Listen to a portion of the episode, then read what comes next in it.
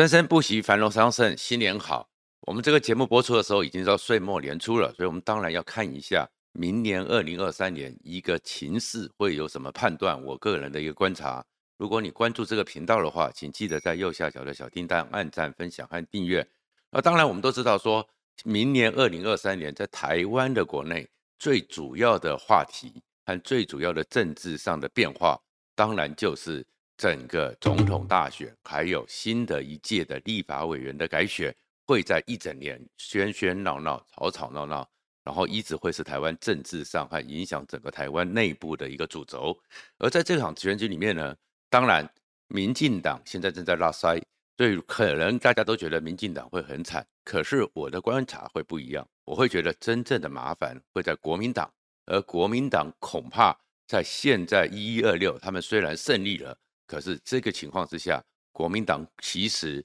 隐忧才正在逐一的浮现出来，而且很可能会造成国民党误以为说二零二四拿回政权这个梦想，其实可能在目前的一些失控的状态中。会破灭掉。那至于民众党呢，就不必讲了。柯文哲呢，其实我个人的判断，他就已经是宋楚瑜了，就是宋楚瑜。最后呢，他当然有那张门票，他一定也会参选。可是回到台湾的蓝绿，但是最主要的是三成到四成的中间选民，柯文哲大概机会都很渺茫了。那先讲国民党好了，目前看起来国民党气势如虹，他们都觉得。他们会赢了，所以你会看到，从一一二六之后，国民党整个人、整个党，每个人都充满了一个发言者声量越来越大，整个那个讲话越来越有气。当然，其实对一个正常的民主国家讲，这是好事，不然一个那么弱衰的在在野党，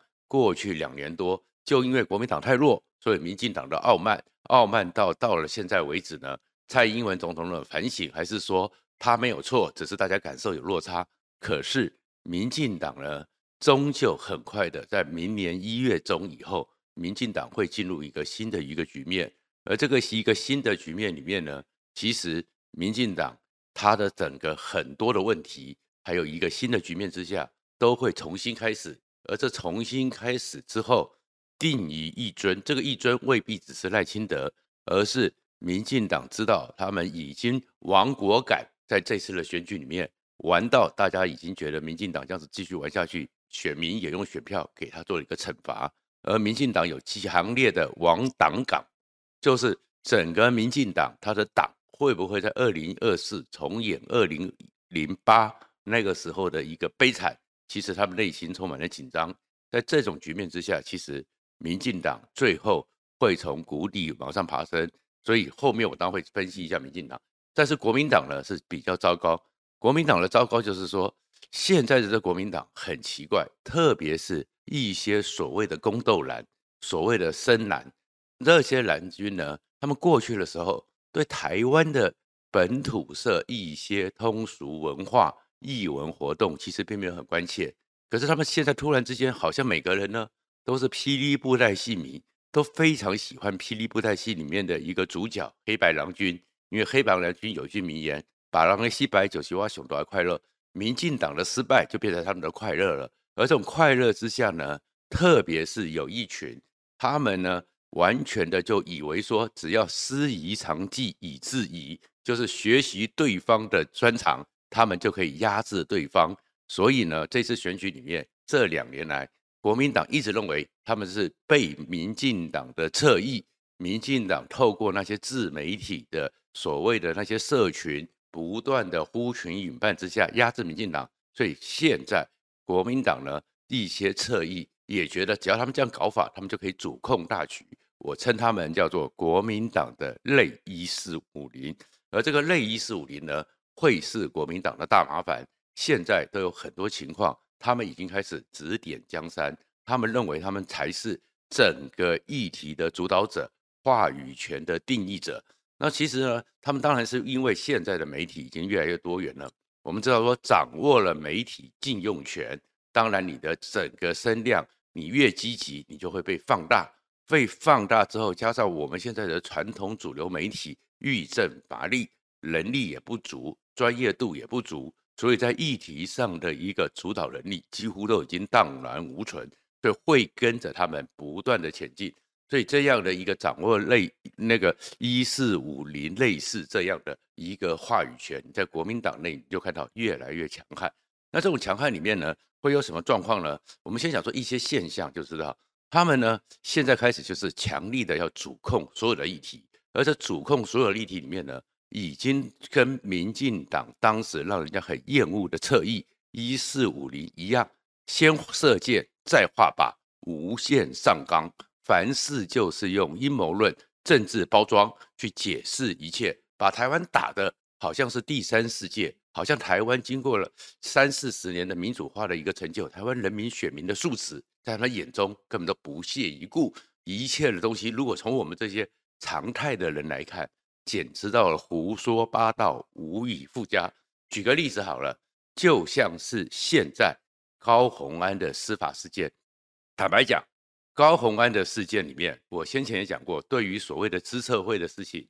对于辛辛那提的论文那个东西，民进党打过头。可是他现在涉入司法，涉入司法里面的所谓的助理和公积金的这个问题，司法正在侦办。而且已经在进行中，可是他们马上打下来说，这个东西就是去针对高虹安，就是一个政治上的一个报复，甚至于像王鸿薇直接在虽然确诊了，但还赶快要发文说高虹安被约谈，这个叫做整个司法想要没收选举。我们现在说到底这里面有什么状况？其实你就看到说，当你一个类一四五零的时候，他们不断的发扬。扩大声量的时候，把很多常态常理，甚至基本的民主法治都弃如敝屣。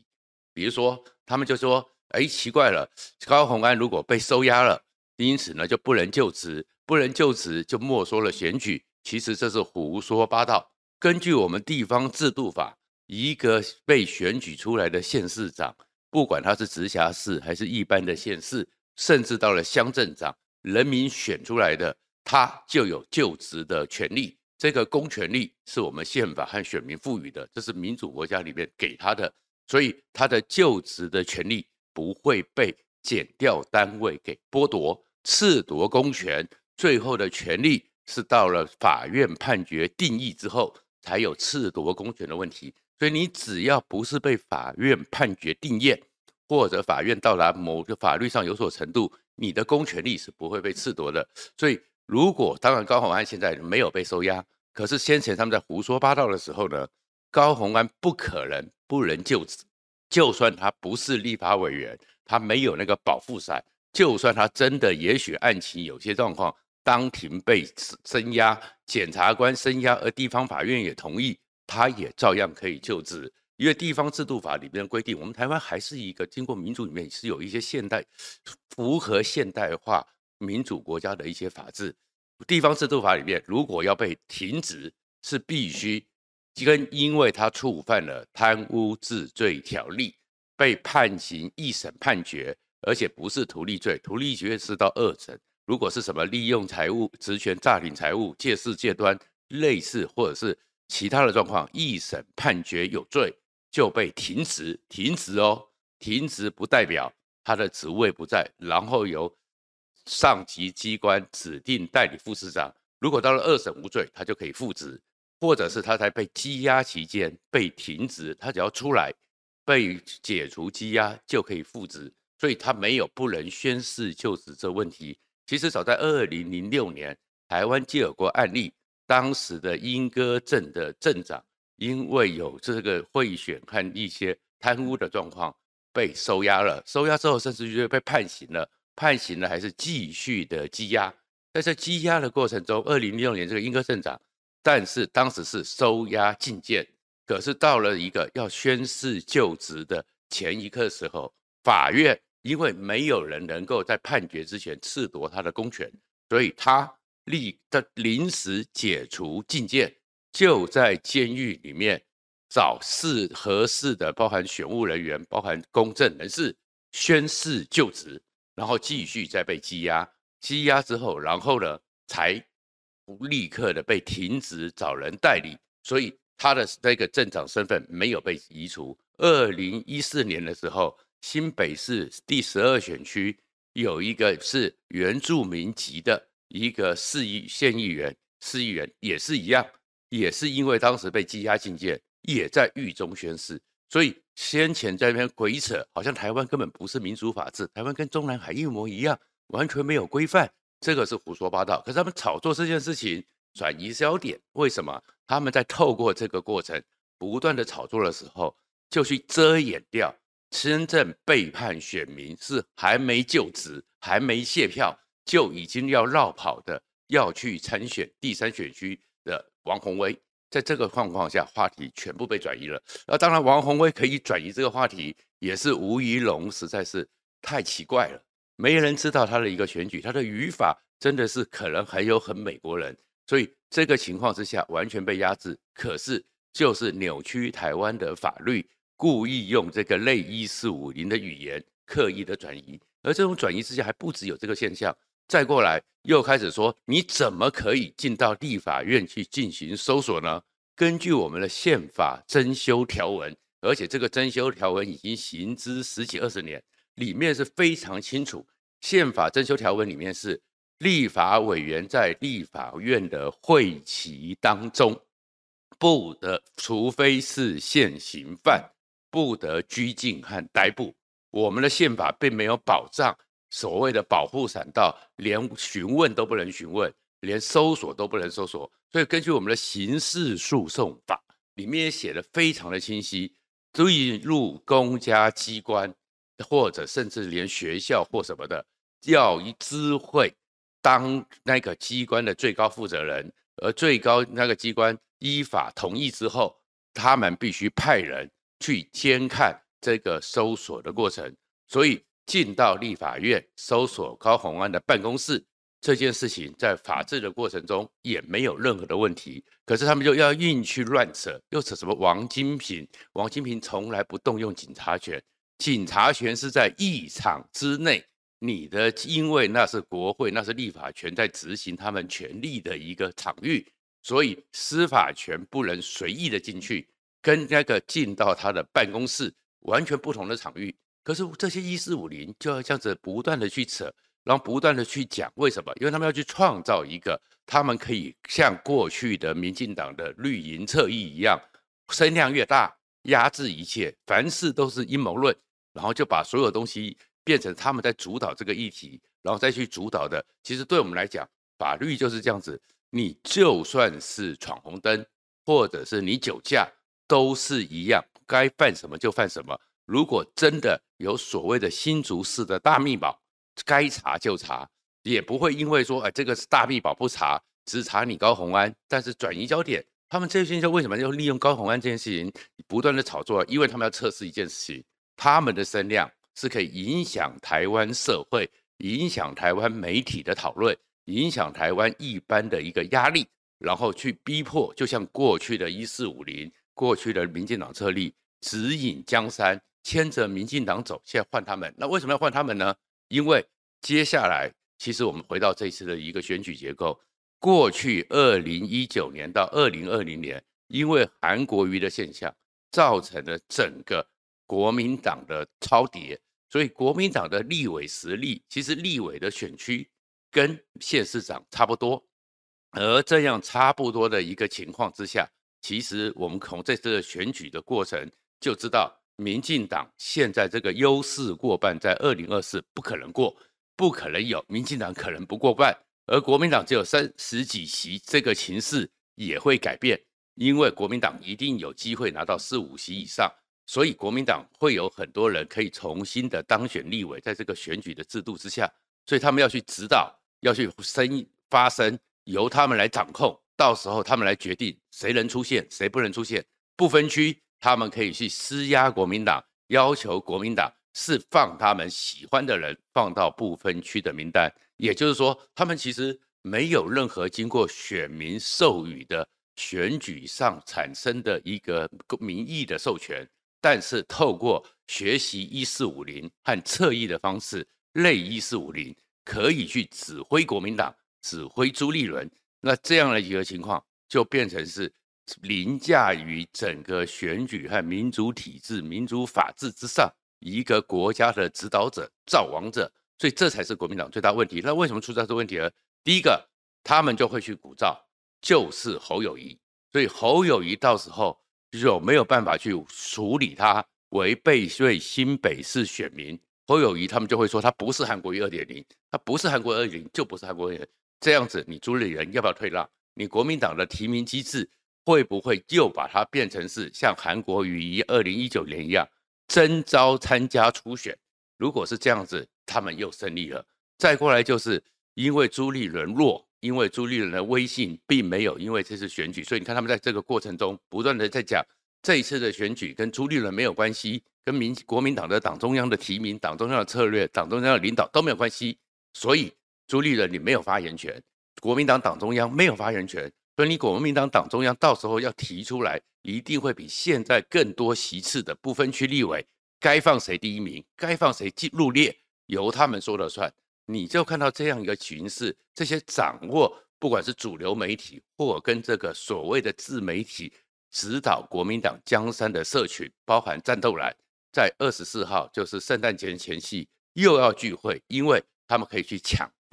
就是他们集结起来，呼寻引伴，去控制这场下一次国民党的选举，所以这个会是国民党的大麻烦，因为这种类韩流现象重新出来，从韩类韩流加上一四五零的操作手法，所以其实国民党不要以为说现在这一次赢，事实上国民党这次没有赢，国民党到现在这一次为止选票并没有增加，而当然是因为有一些投机的状况。所以他因为中间有些中间选民就看，哎，国民党气势起来了，所以现在国民党跟民进党看似平盘，可是眼睛看更亮的百三百多万人，百分之三十四，一个巩固的自居为中间选民，心里会看你们这样搞法跟民进党有什么不一样？所以国民党如果真的任由这些类一四五零跟过去的民进党侧翼一样，主导未来一年国民党的所有的发言方向。由他们所讲的变成他们是国民党的代言人，国民党可能到了二零二四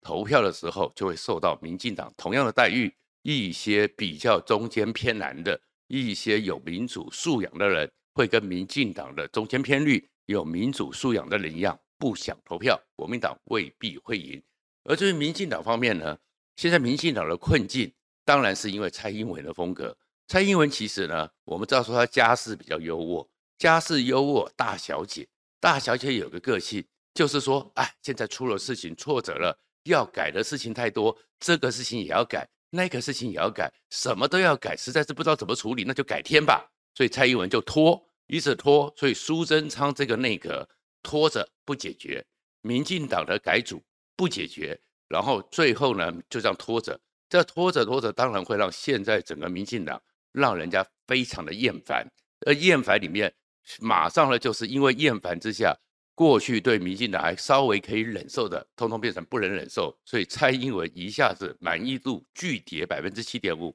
苏贞昌的满意度也巨跌百分之五十三的人要求要改组，所以这个是民进党困境。可是这个困局是到了一月十三号立法院会期结束，在春节前进行一个目前看得出来就是比较大规模的改组，大规模的改组，因为坦白讲。现在大家也看现在的内阁或现在的民进党的人物，也没什么让你觉得眼睛一亮的人物，改来改去，哎，也就是这回事。然后只要有一两个比较亮眼的人，哎，大家就觉得重新开始。所以民进党其实透过改组，还有整个赖清德接上党主席这个情况之下，民进党就有一个重新开始。而台湾社会一向是会对于重新开始的人比较包容，对民进党其实。你看起来现在很乱，看起来民进党现在很惨，但是等到赖清德一月十五号真正的当参，因为不只有他一个人担任党主席，春节之后就任之后，其实赖清德当然比较麻烦的是，他要去处理提名的问题，他要去处理很多状况。可是新的一个内阁，新的一个民进党的党中央，民进党反而呢重新开始，重新开始总是要给他几个月的观察期，所以。到时候，民进党其实纷纷扰扰，社会上的反感不会像现在这么高涨，所以民进党会从谷底里面慢慢的巩固下来。而国民党如果还是就像现在，马上就是那些类似一四五零声量去主导，到了明年之后，他们会食髓知味。尤其是目前的一个情况之下，一月八号可能王宏威的绕跑也没有事，然后再过来三月的时候，南投县的立委补选也可能会过关，气焰越高，那这样义气越越高之下，国民党其实大权旁落，会像民进党一样被这些网络社群一四五零或类似一四五零所主导，国民党就麻烦了。谢谢大家。